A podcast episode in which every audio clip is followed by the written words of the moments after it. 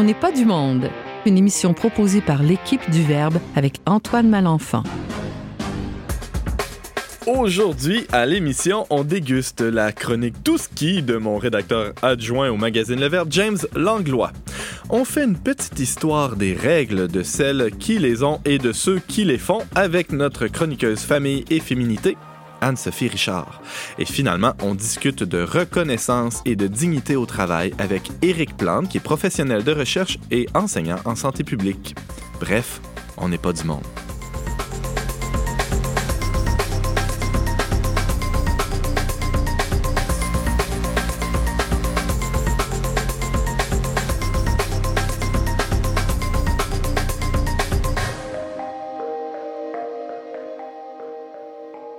Bonjour à tous et bienvenue à votre magazine culturel catholique préféré, ben, préféré pour plusieurs, j'imagine. Hein?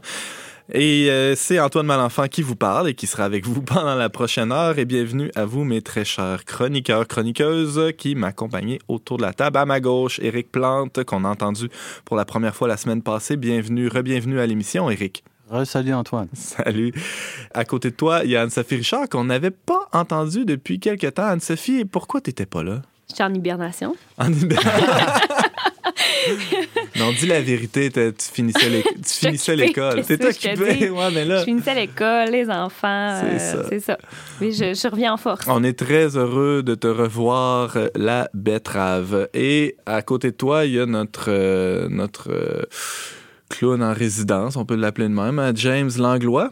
Merci à toi, Antoine. Merci d'être là. Bienvenue à ton émission.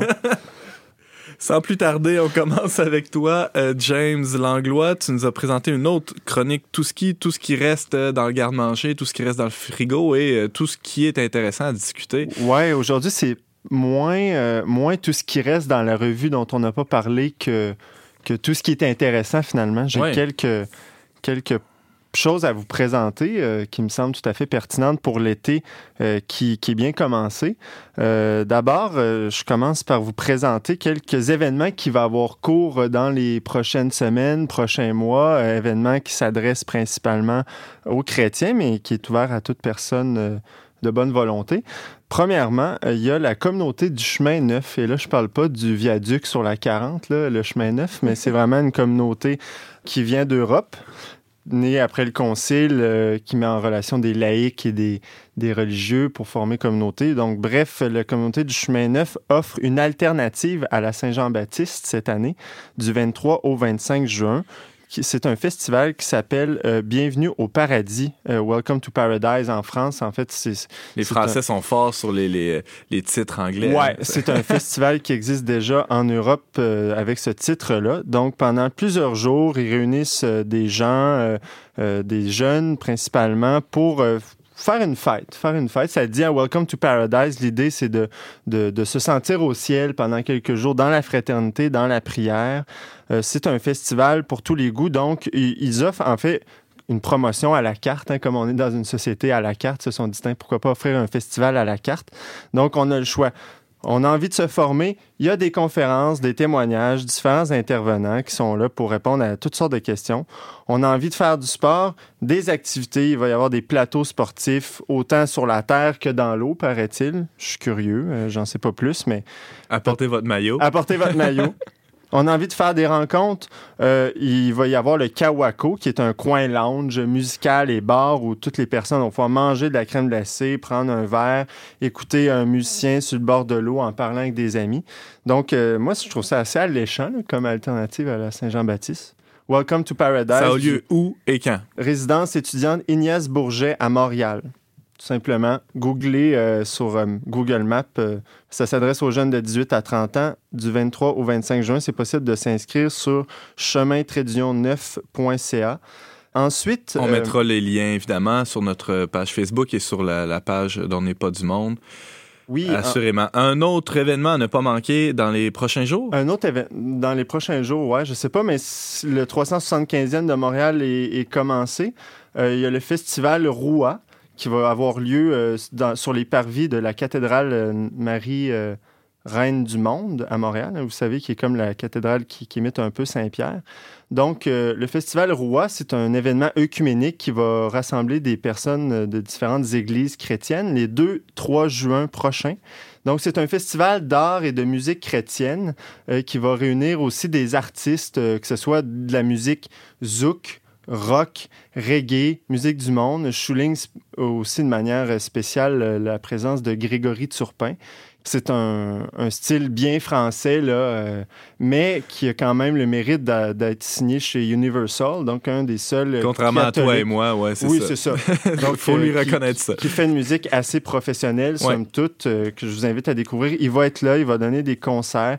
Il va y avoir aussi des kiosques et différentes activités, des stands d'information dans la cathédrale qui vont offrir un, un intérêt social, culturel, humanitaire et religieux. Donc, concert sur, la, sur le parvis de l'église, euh, très intéressant, 2-3 juin prochain. Allez sur euh, le site du diocèse de Montréal pour avoir plus d'informations. Après Welcome to Paradise et Roua, deux événements plutôt festifs, tu nous présentes maintenant des, euh, des rencontres qui alimentent la cervelle des participants. Oui, des universités d'été. D'abord, celle de l'Observatoire Justice et Paix qu'on ne finit pas de présenter à notre émission. Euh, L'Observatoire Justice comme vous le savez, qui vient de, qui a déjà organisé trois colloques sur la question de la guérison de la mémoire. En fait, euh, là, l'Observatoire a décidé de passer d'un, je dirais, d'une étape de, de réflexion euh, à une étape de formation. Donc, euh, ce, cette université d'été qu'il propose, ça a le lieu du jeudi 8 juin au dimanche 11 juin. Il va y avoir des invités euh, assez intéressants. on parle d'Éric Bédard, l'historien, la présence de Mathieu Bock-Côté qui commence à être assez abonné, abonné à l'Observatoire Justice et Paix. Denis Vaugeois, aussi un autre historien, ancien ministre des Affaires culturelles du Québec. Noémie Brassard, la cinéaste qu'on a reçue à l'émission ici il y a pas tellement longtemps. Donc, il va y avoir des, des, présentations, des conférences. Ah oui, je souligne aussi Robert Martin, euh, président de Vivre dans la dignité.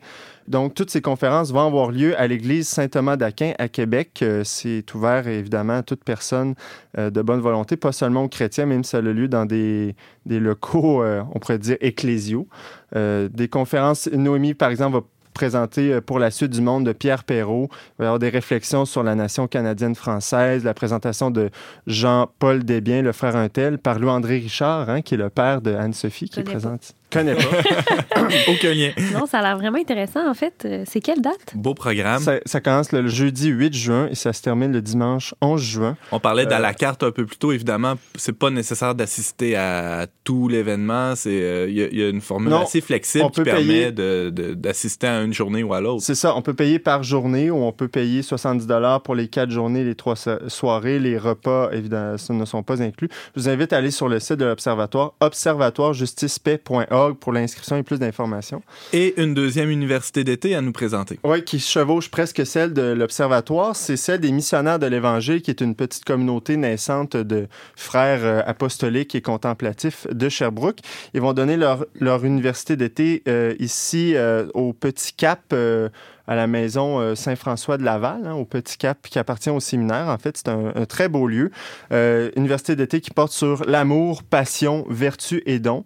Euh, je souligne, il va y avoir la présence de, de quelques professeurs euh, de philosophie du Cégep Sainte-Foy et du Cégep Mercier à la retraite. Je souligne particulièrement la présence de Jean-Philippe Brissette, un de nos collaborateurs, qui va donner une conférence sur l'amour éros de Platon à Saint-Augustin. Madame Thérèse Nadeau-Laco, professeure de théologie, bien, euh, connue, ici à Québec. Monsieur Francis Denis, membre de l'Observatoire, qui a fait sa thèse sur euh, l'amour selon Benoît XVI aussi, qui, qui, va être là. Et finalement, le frère Simon-Pierre Lessard, qui est un missionnaire de l'Évangile, qui est aussi collaborateur au Verbe, qui va parler de de, l'amour selon saint Thomas d'Aquin et du chanoine Joseph Lallemand. Donc, le coût, c'est très peu cher, 20 dollars par jour. On va sur le site euh, des missionnaires de l'Évangile. Euh, vous pouvez avoir plus d'informations. C'est du 10 au 18 juin. Donc, il faut être libre la semaine, évidemment. Merci beaucoup pour ces événements estivaux euh, qui, sont, ma foi, assez riches. Et maintenant, tu as d'autres choses à nous présenter dans cette chronique Tout ski James Langlois. Oui, dernièrement, je ne sais pas si vous avez vu ça passer, mais le pape François a donné une conférence TED. C'est quoi ça, une conférence TED? Conférence TED, euh, ce sont des conférences qui sont disponibles sur Internet. En fait, ce sont des conférences qui sont données en public, qui sont enregistrées et qui sont mises en ligne par la suite, accessibles gratuitement. Donc, l'idée, c'est de diffuser des idées qui valent la peine d'être répandus. Euh, Ideas Word Spreading, selon leur devise euh, anglaise. Et euh, voilà, vous allez sur le site TED.com, vous avez toutes sortes de conférences sur toutes sortes de sujets. Normalement, c'est assez scientifique, assez séculier. Mais là, pour la première fois, je pense, dans l'histoire de TED, et on pourrait dire pour la première fois dans, dans l'histoire de la papauté, il y a le pape François qui, qui a donné une conférence en direct de ses appartements au Vatican. Et de quoi il a parlé? De quoi il a parlé? Sa, conférence s'intitulait La raison pour laquelle le seul futur qui mérite d'être conçu inclut tout le monde. C'est un titre assez long, mais euh, évidemment, dans ce contexte-là, le pape François cherchait à rejoindre toutes les, les personnes, pas seulement les chrétiens, bien qu'il a évidemment partagé sa vision chrétienne en citant notamment la parabole du bon samaritain.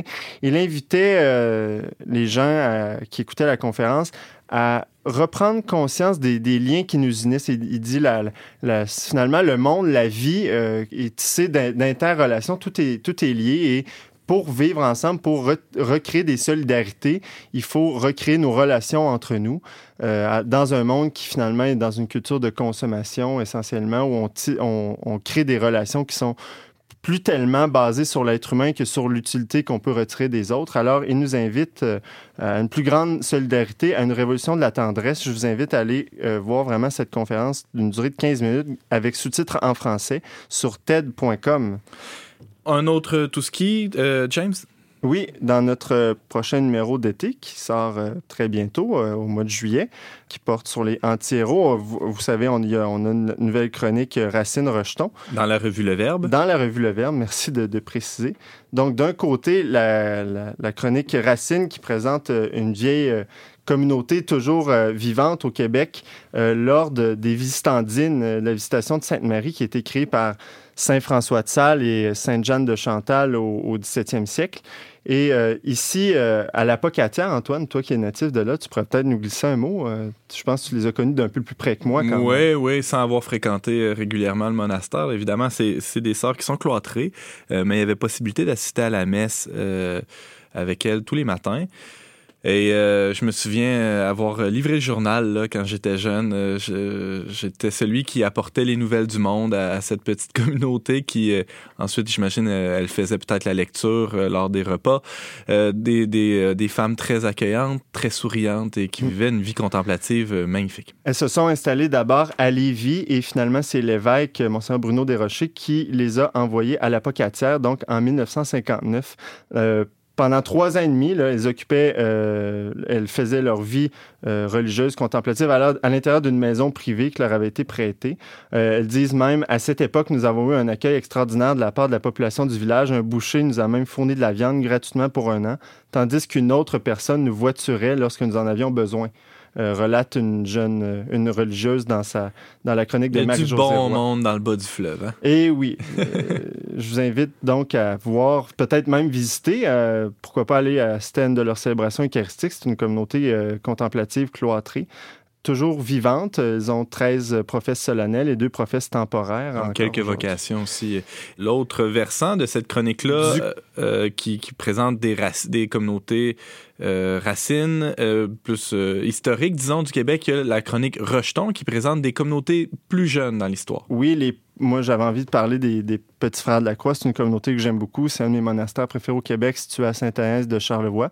Communauté assez récente, qui est encore euh, seulement euh, au niveau canonique d'associations privées de fidèles, mais qui est bien établie en termes de communauté, euh, je dirais, monastique. Donc, ce sont des moines. C'est un appel qu'a ressenti le, père Michel Verrette, qui était prêtre du diocèse de Québec, qui est mort dans les années, fin des années 90, si je ne m'abuse. Mais lui, il a passé presque dix ans en ermitage entre 70 et 80 Right. Dans, enraciné vraiment dans l'Eucharistie, euh, dans la parole de Dieu et dans les écrits du frère Charles de Foucault, qui, qui l'aimait beaucoup. Hein, pour le résumer brièvement, Charles de Foucault, qui est un moine du désert euh, euh, qui en Algérie, qui, qui, finalement est parti pour évangéliser les Touaregs, mais finalement qui évangélisait personne. Hein, mais bref, le père Michel Marie était inspiré de, de, Charles de Foucault et il a senti un appel à fonder une communauté qui était celle que le frère Charles lui-même avait voulu, parce que le frère Charles, lorsqu'on lit ses écrits, Il avait pensé à une communauté. Il avait même écrit, je pense, des constitutions, mais il n'y a eu aucun frère qui s'est joint à lui. Donc, le père Michel Verrette a décidé de poursuivre ça en y ajoutant un peu ses intuitions à lui. Euh, une particularité du monastère des Petits Frères de la Croix, c'est leur proximité avec la liturgie orientale. Euh, c'est fascinant de voir leur chapelle qui est qui, est plein d'icônes euh, faites à la main, de, vraies icônes. C'est merveilleux. En plus de leurs euh, certains offices qu'ils vont faire à la byzantine, l'office des complis, l'office des vêpres le dimanche. Euh, c'est vraiment une belle communauté qui est encore, je dirais, en construction qui, est encore, euh, mais quand même bien établi. Le monastère attire des, des, personnes, des retraitants depuis de nombreuses années et ça croît sans cesse. Pour terminer cette chronique tout ski, James, tu nous présentes un artiste. Oui, André No, euh, qui a créé le groupe euh, Stand Up and Say No, un groupe de rock inspiré par Interpol et The Strokes. Lui s'est dit c'est possible de concilier euh, la vie ordinaire avec la famille et les enfants à une vie de musicien, contrairement à tous ces groupes-là qui démontrent autre chose. Il y a une vision de l'amour assez positive aussi dans, dans ses chansons. Tout à fait. Lui s'est dit moi, au lieu de seulement proposer une vision de l'amour dans mes paroles, j'écris à partir de mon expérience propre. donc, je, je suis plus en mesure d'écrire vraiment sur ce que c'est l'amour parce que je le vis et je ne fais pas juste vivre une vie de rocker dissolu. Il sera en concert au Cercle à Québec le 6 juin prochain. On va aller l'écouter avec sa chanson Hope.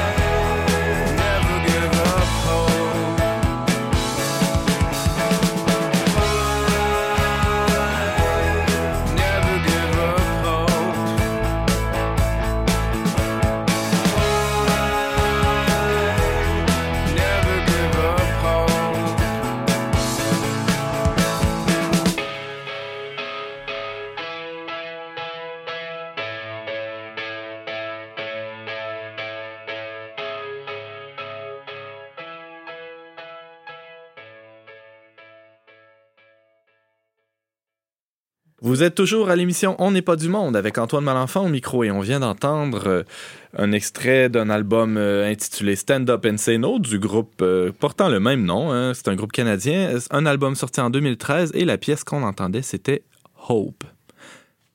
À On n'est pas du monde, on est prêt à aborder tous les tabous, tous les sujets. En fait, il n'y a aucun sujet qui nous effraie. La semaine passée, on parlait d'argent et de couple, hein, quoi de plus explosif? Et cette semaine, Anne-Sophie euh, Richard nous propose une recension d'un livre sur les règles. Alors, Anne-Sophie, de quelles règles on parle ici? on parle pas des règles des lois, mais bien des menstruations, oh. un mot que hein, on n'est pas toujours à l'aise de dire ou d'entendre c'est de ça qu'on parle. Euh, j'ai lu un livre euh, qui, euh, qui, est sorti récemment. C'est sorti en février dernier. c'est écrit par Élise Thibault, qui est déjà une journaliste, une écrivaine assez connue, je pense, en France. Puis elle a déjà écrit sur l'excision pratiquée sur les femmes dans certaines cultures. Puis là, dans ce livre-là, elle se lance sur le thème la, des règles de la menstruation, des périodes, hein, tous ces beaux mots qu'on utilise pour parler de cette chose qu'ont les femmes. Donc, ce livre s'intitule Ceci est mon sang, petite histoire des règles de celles qui les ont et de ceux qui les font. C'est quoi le but? C'est quoi l'objectif qu'elle s'est donné en entamant euh, cette, ben étude-là, cette recherche-là? Bien, en fait, c'est un livre qui était en plan depuis, je pense, 20 ans elle dit. Donc, euh, c'était euh, des choses qu'elle avait lues puis qui l'intéressaient. Puis un sujet, on voit bien dans son livre, euh, on rentre aussi dans son intimité, on voit bien que pour elle, ça n'a pas été facile. Elle faisait de l'endométriose pendant plusieurs années qui n'ont pas été diagnostiquées. Ça, ça fait des douleurs vraiment intenses. Puis on connaît tout le monde, une femme sûrement qui en souffre, qui ne sait pas qu'elle souffre de ça. C'est pas normal d'avoir si mal, de pas pouvoir fonctionner quand tu tes règles. Puis c'est pas non plus un caprice de femme, ce qui a été longtemps pensé par la plupart des gens. Même moi, quand j'étais les femmes plus sensibles à la douleur. Exactement. Mais c'est sûr que la douleur, comme elle le dit, on l'expérimente pas tous de la même manière, mais quand même, le diagnostic de l'endométriose, elle dit que c'est 7 à 9 ans euh, de retard qui est fait, ce diagnostic-là, sur les femmes qui ont mal. Donc, euh, en tout cas, à cause de ça, peut-être j'en parlerai plus tard de ce qu'est mhm. l'endométriose, là, si ça vous intéresse. Mais euh, à cause de ces expériences-là, puis il y a aussi euh, d'autres expériences, là, elle raconte des faits vécus, là, que, au fond, des commentaires que tu as quand tu es une femme, puis que tu es émotive ou quelque chose, puis tu te fais dire, ah, t'as tes ragnagnas. En France, ils disent ça ici, pas vraiment, mais t'as tes ménarches, ils disent ça en France mais quand ils disent, ah, t'as tes règles, ou quand on était jeunes, des fois, nous, on se faisait dire fru-fru menstru ou des choses comme ça. bon, c'est comme vraiment passé dans les mœurs, hein, ces préjugés-là de dire que toujours parce en rabaissant un toujours en rabaissant exactement en méprisant la chose à, travers ça on méprise je pense aussi l'émotivité puis la sensibilité hmm. mais euh, je pense qu'il y, a certainement un moi, je n'ai pas senti de malaise dans ma vie par rapport à ça, mais elle, clairement, je pense que oui. Puis c'est un peu face à ça. Puis ensuite, à la ménopause aussi, qu'elle s'est comme sentie un peu libérée de ce, cette chose-là qu'elle avait pendant plusieurs années, puis qui prend énormément de temps, puis de même physiquement, c'est pas facile, tu es plus fatigué. Euh, bon, vous savez euh, de quoi on parle. Donc, euh, c'est face à tout ça qu'elle s'est renseignée, qu'elle a lu beaucoup de choses, puis on apprend des choses vraiment intéressantes dans ce livre-là. C'est ce que j'ai aimé du livre, c'est toutes les informations, la recherche qui a été faite à ma place, puis je suis très contente qu'elle ait faite. Non, je suis reconnaissante. Tu en bénéficies Oui, moi, je sais ce que ça représente. Là. J'écris pas de livre, mais j'imagine ce que ça représente pour une femme de faire ça. Euh, quand tu as des enfants aussi, elle, en a une. Donc, c'est ça, tu apprends plein de choses, autant des rites anciens qui étaient en rapport avec le sang des règles, les femmes, comment elles étaient perçues, qui étaient recluses, par exemple, des tribus. Euh, c'est un peu de l'anthropologie préhistorique. Oui, oui, oui. Tu apprends euh, aussi une chose que qui m'a frappé. Je vais dire beaucoup de choses en rafale. Ça va être ça la chronique hein, pour qu'on. Si ça vous intéresse, vous lisez le livre. Il y a énormément Évidemment, on va mettre la, la, référence. Peux-tu nous rappeler le, titre, la maison Ceci est mon sang, petite histoire des règles de celles qui les ont, de ceux qui les font, euh, aux éditions La Découverte. Par Élise Thiebaud. James, tu avais une question? D'ailleurs, moi, quand j'ai vu le titre du livre, Ceci est mon sang, je me suis dit, c'est c'est pas anodin, ceci est mon sang. On, reconnaît tout de suite la, la parole de Jésus au, oui, euh, dernier repas. Est-ce que c'est lié? Euh, je vais spécifier que c'est pas un auteur catholique, pas du tout. Pas du tout. Souvent, on va faire des commentaires. ces commentaires-là face, euh, par exemple, au pape Benoît XVI qui va réitérer que l'humanité est une bonne chose. Elle va faire un petit commentaire qui, à mon avis, n'a pas, sa place, là, qui est pas... Je sais pas si elle l'a lu, honnêtement. Moi, je l'ai relu suite à ça pour voir pourquoi elle était frustrée, mais ça, si je l'ai relu, puis sérieusement, il n'y a rien de trop frustrant là-dedans, euh, objectivement. Là, Peut-être que tu connais pas l'anthropologie chrétienne, OK, mais bon.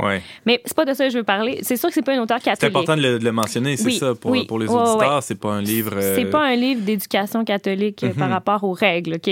Mais c'est un recueil pour moi d'informations que je ne connaissais pas sur, le sur sujet. Corps, sur le corps, ouais. Puis pas juste sur le corps, mais aussi sociologiquement, historiquement, comment ça a été perçu.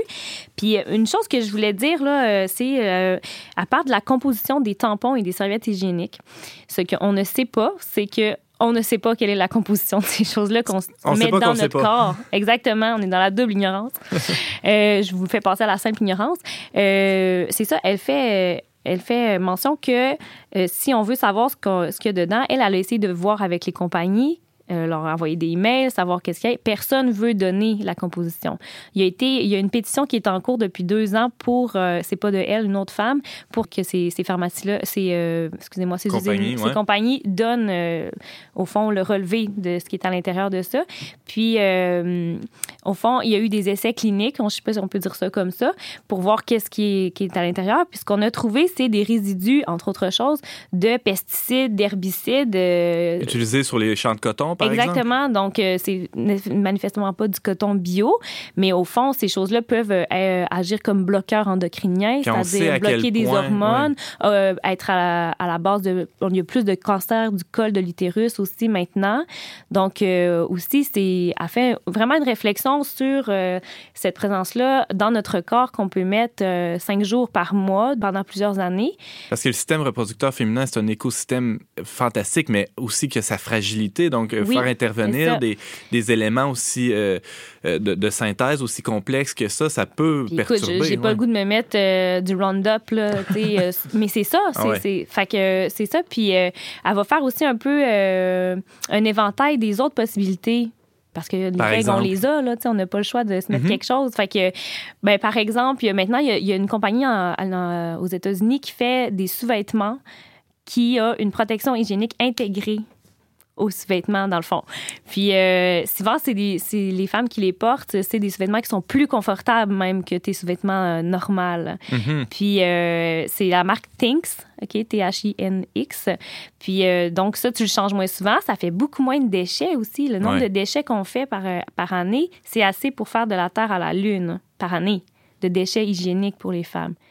Puis, euh, en tout cas, bon. Il y a la Diva Cup aussi qui existe. La Diva Cup, on en parle coupe menstruelle en silicone, en caoutchouc. Oui, en silicone, je pense. Puis, euh, elle parle de ça. Elle fait aussi quelques réflexions. Euh, donc, c'est ça. Mais je pense que j'aurais goût de passer à un autre sujet, si ça te dérange dans, pas. Dans le fond, c'est important de savoir qu'il y a un problème avec les tampons. il y a une ignorance et il y a, un silence des, des, compagnies qui les fabriquent et qu'il existe aussi des alternatives intéressantes. C'est sûr qu'il faut s'informer. Qu'est-ce qu'on apprend d'autre dans ce livre-là? Ceci est mon sang, un peu polémique, mais quand même sur les règles. Anne-Sophie Richard. Bien, on apprend que dans le sang menstruel, il y a des cellules souches. On savait pas ça. Moi, je ne savais pas. On sait qu'il y en a dans le cordon ombilical, par exemple, puis des fois, on se fait demander quand on accouche si on veut le donner pour ça, pour la recherche. Euh, dans le sang menstruel, les cellules souches qui sont là sont encore plus performantes, ça a l'air que les, les, autres qu'on peut retrouver ailleurs. Puis, euh, J'aurais pu parler, euh, si vous voulez, des, des anciens rites qu'il y avait euh, dans l'ancien temps. Oui, parce que l'auteur, euh, Élise Thiebaud, recense un peu, fait une, une espèce de tour d'horizon anthropologique, historique de, de, du rapport de l'humanité aux menstruations. Oui, au fait des menstruations. Mhm. bon, comme je l'ai dit, les femmes étaient retirées des tribus pour, pour aller faire leurs besognes. Aussi, j'imagine, pour euh, ramasser tout ça, parce que tu peux pas te promener pendant cinq jours dans le village euh, enseignant. Puis, euh, ils, disent que peut-être qu'on on attribuait des fois certains pouvoirs chamaniques à des femmes à cause de ça. Il y avait du temps, cinq, cinq jours par mois, être recluse de la tribu, ça donne aussi du temps pour réfléchir, pour aussi observer que la lune, la pleine lune revient à chaque fois que tu as tes règles, par exemple, ou donc compter le nombre de lunes que tu n'as pas eu tes règles pour dire de combien tu es rendu dans ta grossesse et tout ça. Puis il y a même des anthropologues qui supposeraient que peut-être que les femmes sont euh, quelque part à l'origine des mathématiques, des premières mathématiques, à cause que les calendriers lunaires et tout ça qui étaient retrouvés dans les grottes pouvaient peut-être être liés euh, peut-être à des femmes qui ont fait elles-mêmes ça. Euh, Parce qu'il faut dire que la vie à l'intérieur de la tribu, la vie quotidienne ne permettait pas ce recul-là, ce temps-là de réflexion, de, de, se dégager des tâches euh, de survie élémentaire, faut le dire, euh, du quotidien. C'est sûr que moi, une opportunité intéressante. Je suis pas spécialiste, mais elle, euh, c'est quand même des réflexions intéressantes. Moi, des hypothèses. J'ai dit à quelqu'un il n'y a pas longtemps, c'est peut-être les femmes qui sont les mères des mathématiques, puis il me dit, ben le voyons donc.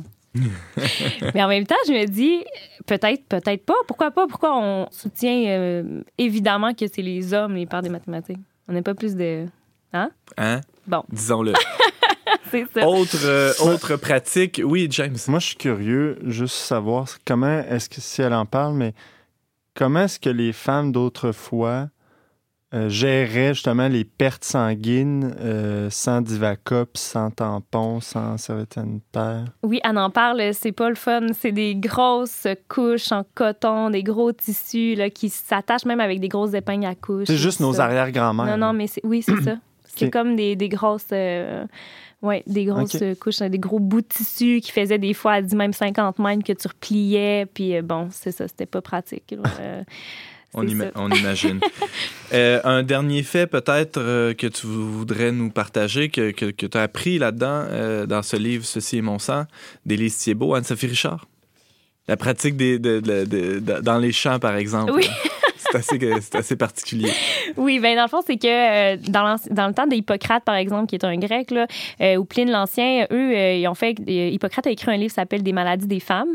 Puis il essaye un peu d'expliquer tout ça. Puis il va dire qu'une femme, par exemple, qui va se dénuder devant une vigne pendant qu'elle a ses règles, va la faire pourrir par exemple. Puis euh, elle dit qu'il est un peu à l'origine des préjugés euh, défavorables face au sang menstruel. Donc euh, elle dit que même au 20e siècle, il y a encore un, docteur qui, après avoir offert un bouquet de roses à une, à une femme qui avait ses règles, le bouquet de roses le lendemain est fané. Il en déduit que, puis il fait des études pour dire que, que, les femmes émettent des toxines nocives. même qui au font 20e faner les fleurs. Oui, qui font faner les fleurs. Même au 20e siècle. Mais qui peuvent tuer les chenilles aussi, Oui, elle dit même à Anjou au 20e siècle encore, c'est assez récent. Euh, on envoyait les femmes qui avaient les, euh, les règles courir dans les champs de choux pour euh, tuer les chenilles qui ravageaient leur récolte et tout ça. Mais moi, c'est tellement récent les études là-dessus. Écoute, pendant qu'on marchait sa lune, on savait même pas pourquoi la femme avait ses règles à chaque mois. Elle fait des. En tout cas, c'est super intéressant. Mais bon, pour finir, ce que je veux dire, allez lire le livre. Puis euh, moi, ce que ma réflexion face à ça, ça serait de dire bon, on sent bien quand elle écrit qu'elle est un peu en guerre contre le tabou. contre les règles. Moi, je peux pas dire que dans mon expérience, je pense que c'est une autre génération aussi, c'est un tabou quoique il y a quelques personnes qui m'ont témoigné ça, mais c'est pas, on n'est pas aussi mal à l'aise d'en parler. C'est certainement moins Regardez, on en parle à la radio. mais euh, en même temps, il y a beaucoup de femmes qui ont travaillé à ce que ça change, là, je pense, par exemple. Mais euh, moi, j'aurais le goût de dire, euh, par rapport aux symptômes prémenstruels, qu'on, c'est face à ce à quoi souvent, on va faire des commentaires, comme j'ai dit au début de la chronique. Euh, je pense qu'il faut redécouvrir, puis faire une réflexion peut-être plus profonde que seulement des statistiques et des faits, tout ça. Pourquoi on a nos règles à chaque mois, mais pas dans le sens du comment, mais dans le sens pourquoi, euh, humainement, qu'est-ce que Dieu a voulu là-dedans, un cycle à chaque mois? Euh, à mon avis, c'est toujours une question d'amour. Dieu veut qu'on se convertisse, puis qu'on aime l'autre qui est différent, que ce soit l'homme ou la femme. Mais si la femme est toujours en train de prendre la pilule, puis qu'elle elle vit plus sous l'emprise, on pourrait dire, des hormones. Elle ne vit plus sa sensibilité qui est changeante et qui est normale. On en parle, toutes ces hormones, c'est récent qu'on sait lesquelles qui sont en jeu aussi. C'est du début à la fin du cycle constamment toute ta vie jusqu'à ta ménopause. Ça change tout le temps. Pour faire la paroi l'utérus, pour faire l'endomètre, pour faire l'ovulation, pour euh, évacuer toute l'endomètre à chaque mois, c'est phénoménal. il y a plein de choses qu'on ne sait même pas encore. Donc, je pense qu'il faut euh, renouer plus profondément encore avec notre corps, euh, pas dans une guerre nécessairement de libération, mais de libération dans le sens... Dans une meilleure compréhension de ces, processus-là naturels qui, sont... Mais pour faire ça, il mhm. faut qu'on soit en contact avec notre cycle naturel. Donc... Euh, Comme tu disais, c'est sûr que pour l'homme, ça demande de rentrer dans un exercice de compassion et d'amour, de, de reconnaître ces périodes-là de la femme, mais c'est vraiment, euh, c'est vraiment important que la, la, femme assume ça et ne se sente pas mal de vivre des émotions fluctuantes. Euh, c'est ça. Mais c'est des deux côtés, c'est toujours une question de, de conversion. C'était passionnant. Anne-Sophie Richard, tu nous présentais un livre d'Élise Thiebaud intitulé Ceci est mon sang, une histoire des règles. Tu es chroniqueuse euh, régulière, famille et féminité à cette émission. On n'est pas du monde. Merci et à bientôt, je l'espère. De rien.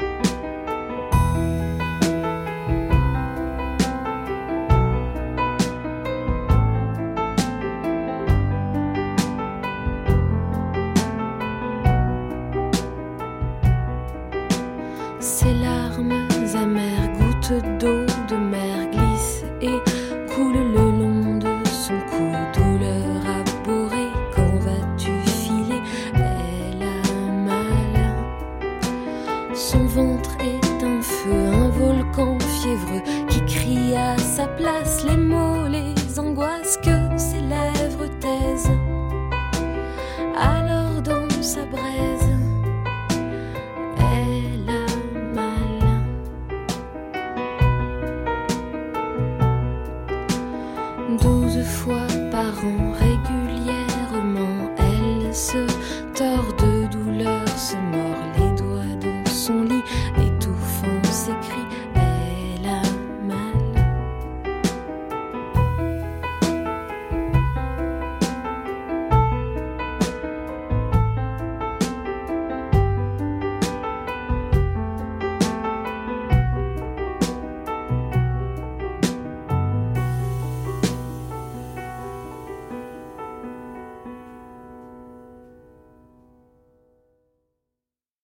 Vous êtes toujours euh, avec Antoine Malenfant au micro dont n'est pas du monde. On vient d'entendre Jeanne Choral avec sa chanson 12 fois par an, tirée de son album du même nom. Éric Plante est professionnel de recherche et enseignant en santé publique euh, ici à Québec et euh, s'intéresse spécialement à la question de la santé au travail. C'est bien ça? C'est exact.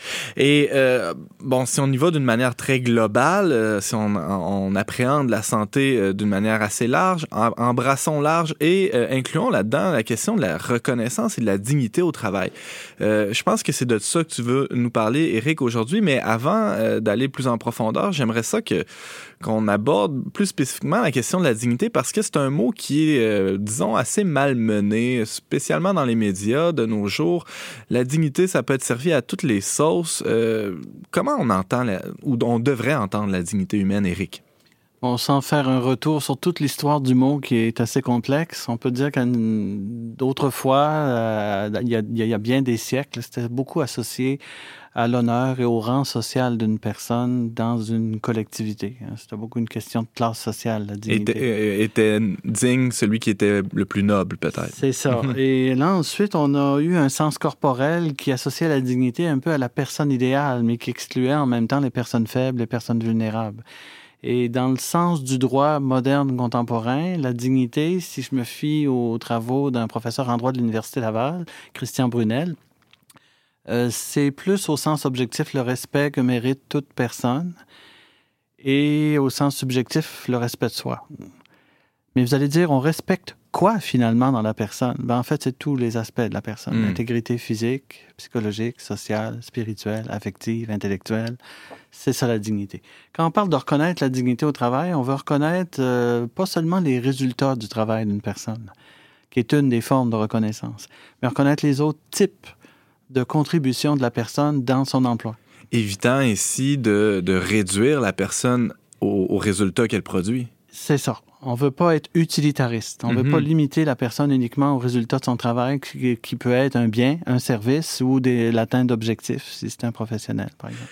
Alors, quels, quels, peuvent être les types de pratique de gestion de la reconnaissance euh, au travail? Bon, on va commencer par celle qu'on connaît le plus, celle des résultats, parce qu'elle existe et on ne peut pas la nier.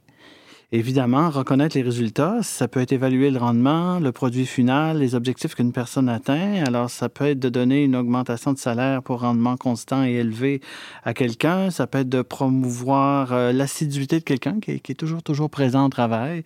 Ça peut être d'afficher dans le service les réussites de productivité d'une équipe de travail. Ça, c'est la reconnaissance des résultats. Mais il y a une, une autre qu'on connaît aussi, euh, c'est la reconnaissance des pratiques de travail, c'est-à-dire des pratiques de métier ou de, ou de profession, c'est-à-dire quelqu'un qui fait son travail dans les règles de l'art. Donc, c'est là, c'est la qualité du travail qui est appréciée. Et là, ce qu'on reconnaît, c'est beaucoup l'innovation que la personne a amenée à son travail, la façon dont elle a amélioré son travail. Alors, ça peut être d'être mis au tableau d'honneur de son ordre professionnel. Ça peut être de, pour un travail qu'on a fait de façon très rigoureuse. On a respecté le code de déontologie, par exemple. Ça peut être aussi de remettre un prix à un groupe de métier ou à un employé qui a, je dirais, généré une innovation technique qui améliore le travail en entreprise qui va se, ça, c'est les deux plus connus. qui va nécessairement déboucher sur une, augmentation de productivité ou, ou des résultats euh, positifs oui, mais plus à long terme euh, j'imagine. Euh, oui mais quoi que ça peut être à court terme aussi, ça peut être quelqu'un qui a développé quelque chose de génial et de simple aussi. Qui règle un problème ça n'a pas besoin d'être une invention qui a été produite pendant des mois ça peut uh-huh. être aussi quelque chose oui oui James. Est-ce qu'il y a un lien entre l'épuisement professionnel oui, euh, je vais y arriver. Oui, je vais y arriver à ça. Euh, je parle des deux autres catégories de pratiques qui sont moins connues. Il y a celle de reconnaître les efforts. Pourquoi est-ce que c'est moins connu et plus difficile à cibler? Parce que c'est plus difficile à mesurer. Et évidemment, une personne peut travailler dans l'ombre pendant des années, se dévouer pour l'entreprise ou l'employeur et on ne le voit pas ou on le voit peu. Alors ça, la reconnaissance des efforts, c'est beaucoup lié à l'énergie, l'engagement, la motivation des individus et la mobilisation des groupes. C'est beaucoup lié à ça. Ça peut être, par exemple, de, euh, je pense à un exemple d'effort au travail, saluer publiquement le courage et la ténacité d'un employé qui, dans des conditions adverses, euh, réussit à faire son travail. Par exemple, quelqu'un qui fait son travail, mais qui a un enfant mourant à l'hôpital. Quelqu'un qui hmm. fait son travail, mais qui, qui est en instance de divorce, puis qui doit régulièrement aller à la cour, mais faire son travail à temps plein. Là. Alors, vous voyez, ça, ça peut être reconnaissance de l'effort. Mais finalement, il y en a une qui est la moins connue, c'est la reconnaissance existentielle, ou la reconnaissance de la personne dans ses qualités individuelles. C'est la reconnaissance, la, la forme la moins, euh, je dirais, présente. Et j'imagine que plus l'organisation est grande, plus euh, cette reconnaissance-là est difficile et complexe à, à euh, réaliser? non, c'est pas, pas nécessairement une question de taille. C'est-à-dire que euh, je vais vous parler des sources de reconnaissance. Euh, en fait, les sources du manque de reconnaissance. Pourquoi ça manque souvent dans nos entreprises? C'est pas juste une question de taille, donc. Non, ça peut être euh, la peur. Je vais, je vais y arriver à la taille. Il, y a, la question de la peur des employeurs de perdre du pouvoir en accordant de la reconnaissance à leurs employés. Il y a le manque de créativité des voix des gestionnaires. Et ça, on retrouve ça dans toutes les tailles d'entreprise, euh, oui, ces lacunes-là. Oui, et la compétition exacerbée entre les employés, ça peut être dans une micro-entreprise comme dans une hmm. multinationale. Absolument. Euh, la montée de l'individualisme, évidemment, une culture d'ultra-performance aussi. Euh, mais il y a aussi, et là, c'était, ça va avec la question que James soulevait, la, la manque de reconnaissance peut être associée aussi à la surcharge de travail et à l'épuisement psychologique. Et d'ailleurs, le manque de reconnaissance, c'est une source de la détresse psychologique dans beaucoup de milieux, pas seulement le monde de la santé ou de l'enseignement, dans beaucoup, beaucoup de milieux de travail, entreprises privées, publiques. Euh, oui, Anne-Sophie? Oui, mais parce qu'au fond, ce que ça représente de ne pas euh, avoir la reconnaissance qu'on sait qu'on mérite, c'est aussi une manière de ne pas se sentir compris par les autres, par l'employeur, par les collègues. Euh, c'est vrai que ça demande une attention quand même à la personne dans toute dans tous ces aspects, comme tu dis. Oui, et d'ailleurs, je réalise que je n'ai pas donné de petite définition vulgarisée de ce que c'est, mais dans le fond, c'est d'apprécier le travail de quelqu'un au niveau de la beauté du travail, puis de son utilité, mais pas nécessairement l'utilité immédiate. C'est pas utilitariste, là. C'est l'utilité, c'est-à-dire la, contribution de, de l'individu ou du groupe à toute l'activité de l'entreprise. Sa place, dans le fond. Pas seulement pour le client euh, non, au bout de la chaîne. Non, ça peut être pour les collègues, pour le superviseur. Pour, ça, ça, peut même toucher le, le, rôle de citoyen corporatif de l'entreprise par rapport à la communauté humaine qui l'entoure. Ça va, ça va On est loin de la productivité industrielle oui, stricte. Puis, de, de la productivité de l'employé individuel tout court. Oui, oui, oui. Mais il reste que la reconnaissance collective a quand même peu d'effet. C'est surtout la reconnaissance auprès des individus qui est forte. Elle peut être intéressante aussi pour les, euh, équipes et les groupes, mais dans la mesure où il y a déjà une culture de reconnaissance dans l'entreprise. Parce que la reconnaissance, il ne s'agit pas de faire une semaine de la reconnaissance au mois d'octobre à chaque année. la semaine, de, la semaine des secrétaires. On célèbre tout le monde. c'est comme quelqu'un qui voudrait protéger l'environnement, mais juste le 22 avril. Vous, vous me suivez? Alors, si on va dans les critères qui permettent, disons, d'avoir une, une, pratique de reconnaissance de qualité ouais. milieu de travail, ben on a évidemment... C'est pas parce que c'est pas quantifiable qu'on peut pas euh, avoir des critères euh, plus ouais, ben, C'est la reconnaissance des efforts qui est pas quantifiable. Les autres le sont. Celle des résultats est très quantifiable. Évidemment. Mais celle des efforts ne l'est pas. Un critère, évidemment, qui est le premier, c'est la sincérité. Hmm. La reconnaissance n'est pas de la flatterie. Autrement dit, il faut, euh, autrement dit, que la pratique soit honnête et qu'elle corresponde à une réalité chez l'autre. Si on remercie quelqu'un pour quelque chose qu'il n'a jamais fait ou qu'il n'a jamais été, ben, on, passe à côté. Il y a la réactivité. Donc, plus la, pratique est faite tôt dans le temps, plus on montre l'importance qu'on accorde à l'autre personne ou, à l'autre groupe, parce que ça peut se faire auprès des groupes. La proximité hiérarchique. Donc, c'est important que ça soit fait par, quelqu'un qui connaît le travail de l'autre, son superviseur immédiat, idéalement.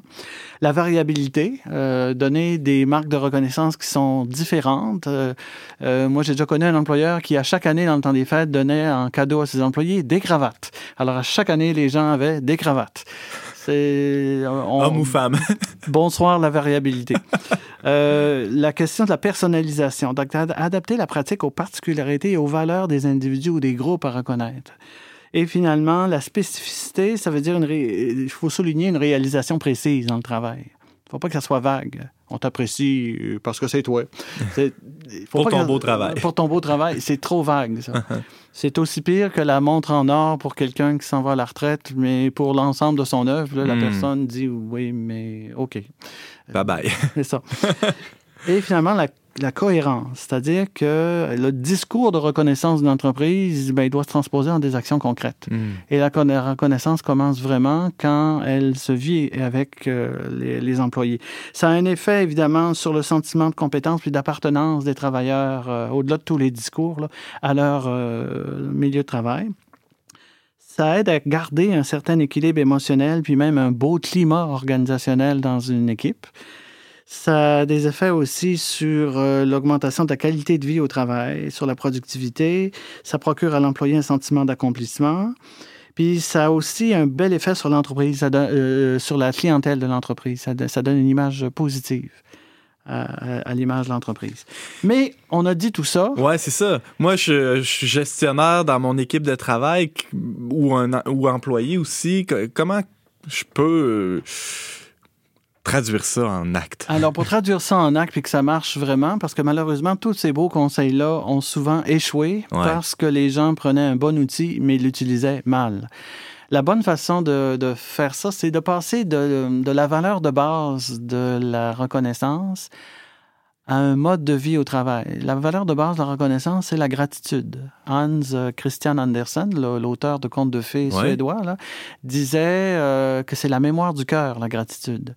Mais pour passer de la mémoire du cœur à une, puis sans l'instrumentaliser, de, passer de cette belle valeur-là à un vécu quotidien au travail, la question, le mot magique, c'est intégration. Il faut intégrer ça à la gestion quotidienne du travail. Et là, on est actuellement dans les, la décennie actuelle dans une approche de reconnaissance intégrative d'un milieu de travail au Québec. Et les milieux qui actuellement sont le plus, euh, je dirais, euh, accueillants, de cette démarche-là. C'est souvent des milieux dans la nouvelle technologie, d'entreprises où il y a beaucoup d'employés euh, jeunes, entreprises multimédia. Oui, oui, oui.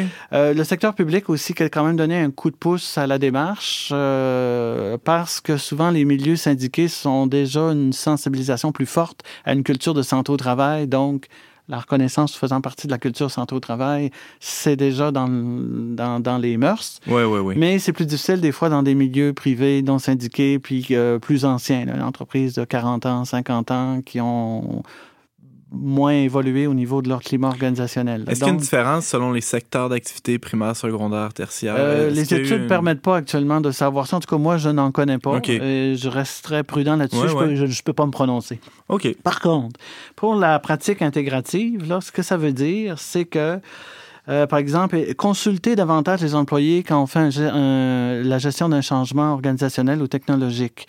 Les consulter, ça ne veut pas juste les informer pour leur dire le hmm. changement va avoir lieu. Non, c'est les faire participer complètement à la définition et à la mise en œuvre du changement. Euh, faire une gestion rapide et efficace des conflits interpersonnels au travail. Ça, c'est une belle reconnaissance. Euh, faire de la gestion de proximité, ça veut dire être proche des employés et de la résolution de leurs problèmes techniques et, humains courants dans leur travail. C'est tous des modes de gestion de la reconnaissance. Pas laisser traîner. Euh, pas laisser traîner les choses. Autrement dit, quand on fait ça, là, on fait de la reconnaissance intégrative.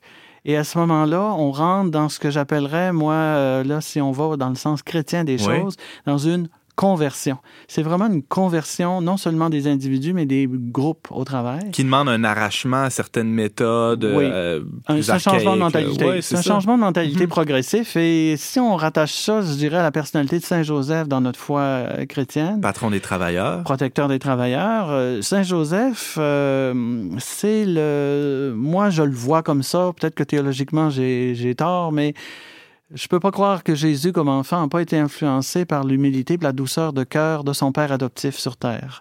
Et je pense que Jésus, doux et humble de cœur, ben, c'est Joseph qui a un peu inculqué ça. Et, Saint Joseph, c'est beaucoup celui qui nous appelle à cette, euh, à donner un sens au travail. La plus belle façon de donner un sens au travail, ben, c'est de le rendre plus humain chaque jour. Et c'est ça l'importance de l'approche intégrative en reconnaissance. Reconnaître la dignité d'une personne, c'est la reconnaître comme, comme étant euh, une, une, personne à part entière dans son travail. Une personne qui, dans le fond, participe à la construction de notre monde à travers son travail. Anne-Sophie Richard? Je, je, je, pense que aussi la place de la femme au travail peut amener aussi, est plus centrée sur la personne, la femme plus naturellement que l'homme, qui a plus tendance, là, vous me direz si je me trompe, à réduire, à plutôt à mettre justement des points, telle chose, telle chose, telle chose, des solutions. Mhm. Mais la femme est toujours plus centrée sur la personne puisqu'elle vit de ça, elle les met au monde. Puis je pense que notre monde gagnerait, puis gagne de plus en plus à l'écouter, euh, sa perception, sa vision sur le travail entre autres. Et cesser de demander aux femmes d'agir et de se comporter comme, comme, des hommes dans une logique de, de compétition, de performance. D'ailleurs, il y a une sexo-spécificité, c'est-à-dire uh-huh. des différences liées aux, différences hommes-femmes au travail qui sont de plus en plus étudiées quand on met en place des mesures de santé au travail, dont la reconnaissance. Mais ces études-là sont très, euh, je dirais, récentes. Ça fait pas longtemps. Mais c'est sûr que c'est vrai que euh, je peux donner un exemple en ergonomie du travail. Toutes les améliorations qu'on a faites pour euh, alléger la charge de travail physique pour les femmes ont contribué aux hommes aussi qui avaient des capacités physiques plus faibles que les autres hommes. Donc, on peut transposer ça dans le monde de, la reconnaissance aussi, puis voir comment, je dirais, euh, la, l'approche féminine du travail, euh, je dirais, euh, a une influence aussi positive et constructive sur le climat de travail et sur les pratiques de reconnaissance. Éric Plante, tu nous parlais du concept de dignité au travail avec un très joli clin d'œil à Saint-Joseph à la fin de la chronique. Merci beaucoup. Tu fais partie du conseil de rédaction de la revue diocésaine pastorale Québec, dans laquelle on peut te lire quelques fois et rappelons que tu travailles comme professionnel de recherche et enseignant en santé publique. Merci infiniment. Ça fait plaisir. Elles arrivent au printemps sur les ailes du vent par les routes de l'air. Drôle de géométrie, c'est un fil qui les lie dans leur vol angulaire. Tout uni à la chaîne derrière loi capitaine qui connaît le chemin. Le nid originel, la toundra les appelle et guide leur instinct.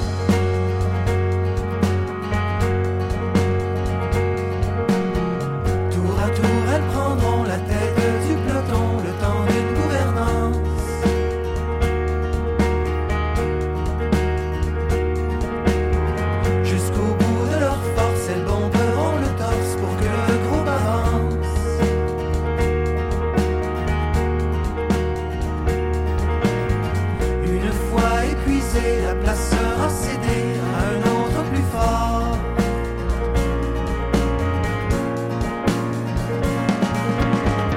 Et le chef volatile prend la queue de la file, fier de tous ses efforts.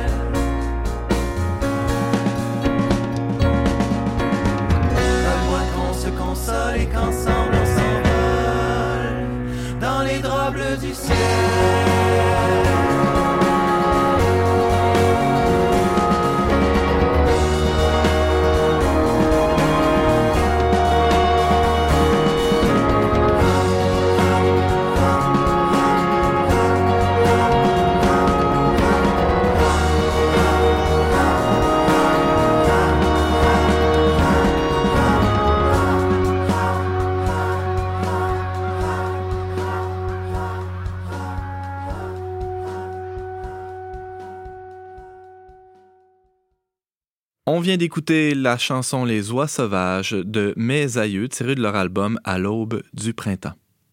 On parlait cette semaine de tout ce qui est intéressant avec mon rédacteur en chef adjoint au magazine Le Verbe, James Langlois du livre Ceci est mon sang, une histoire des règles avec la chroniqueuse famille et féminité Anne-Sophie Richard et de reconnaissance et de dignité au travail avec Éric Plante qui est professionnel de recherche et enseignant en santé publique.